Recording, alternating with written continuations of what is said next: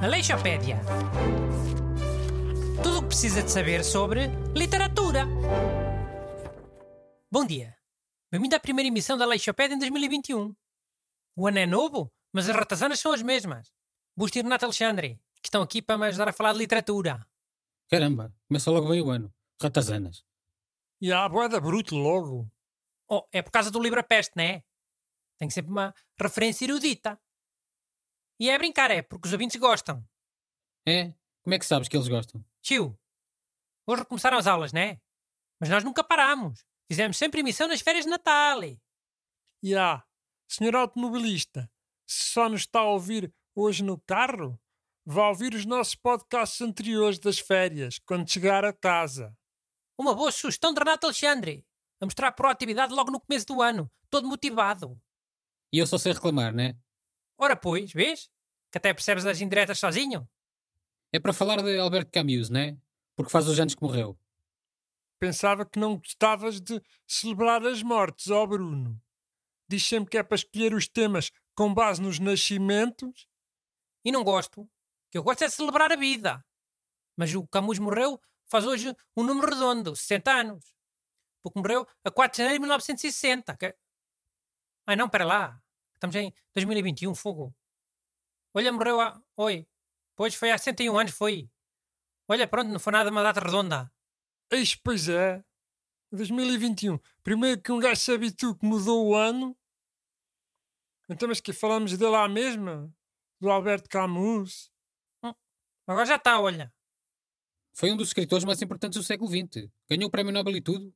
Não vejo qual é o mal de falarmos dele. Mesmo não sendo uma data assim tão redonda. Por mim pode ser, já disse. Já está, já está.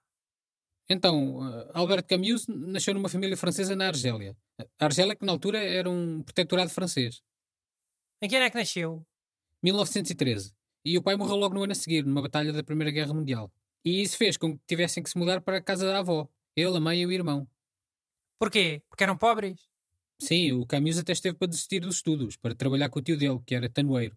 Um tio mais ou menos surdo, ao que parece. Tanoeiro é tipo fazer pipas, não é? Deve ter sido por causa do barulho de martelar. Sabes que antigamente não havia a segurança no trabalho que há hoje, não é? Pois não. Antigamente sabes o que é que eles faziam para proteger os ouvidos? Metiam um feijão seco. E às vezes não saía. Entrava para dentro do ouvido e era um perigo. Que o feijão às vezes começa a germinar com a umidade. Uh, dizia eu, o Camus acabou por estudar por insistência de um professor, que achou que o rapaz tinha futuro. Depois estudou o quê? Filosofia, não é? Ele é bem conhecido também por ser filósofo. Sim, esteve ligado ao existencialismo do pós-guerra, ao surgimento do absurdismo. Mas também era muito ativo politicamente. Já. Yeah.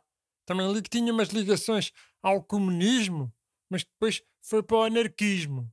Que isso, na altura, era perigoso, essas trocas. Fala lá daquele livro dele, A Peste, já que eu falei nas ratazanas ao início. É o livro mais conhecido dele, não é? A Peste. Hum, talvez seja o estrangeiro. Então, se calhar falávamos desse, não é? Por mim é igual. Olha que o estrangeiro existe em filme, Renato. Queres agora que o Busto faça spoiler? Tem. Podias ter dito que eu tinha visto ontem à noite. Sim, que o livro estrangeiro tem para aí 80 páginas. Não é qualquer pessoa que aguenta ler aquilo. Oh, tem 80 páginas. Por acaso tem. Quer dizer, não sei se são 80, mas é um livro assim pequenino.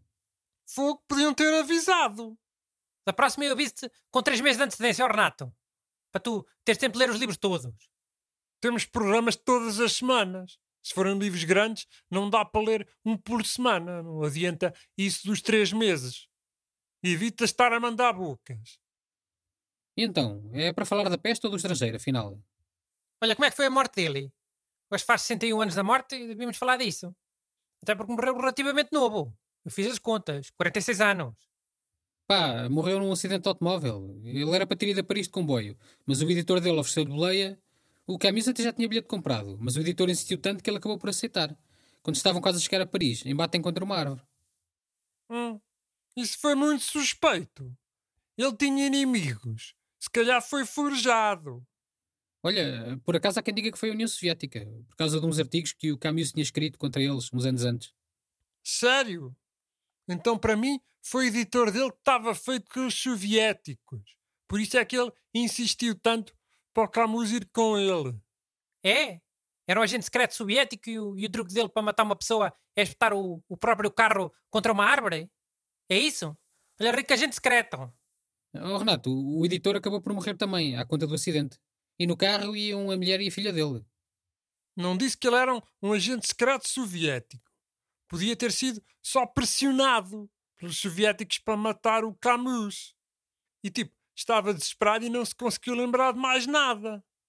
E digo-te mais, a União Soviética tinha todo o interesse em que parecesse um acidente, para haver menos suspeitas. Amigos ouvintes, um conselho.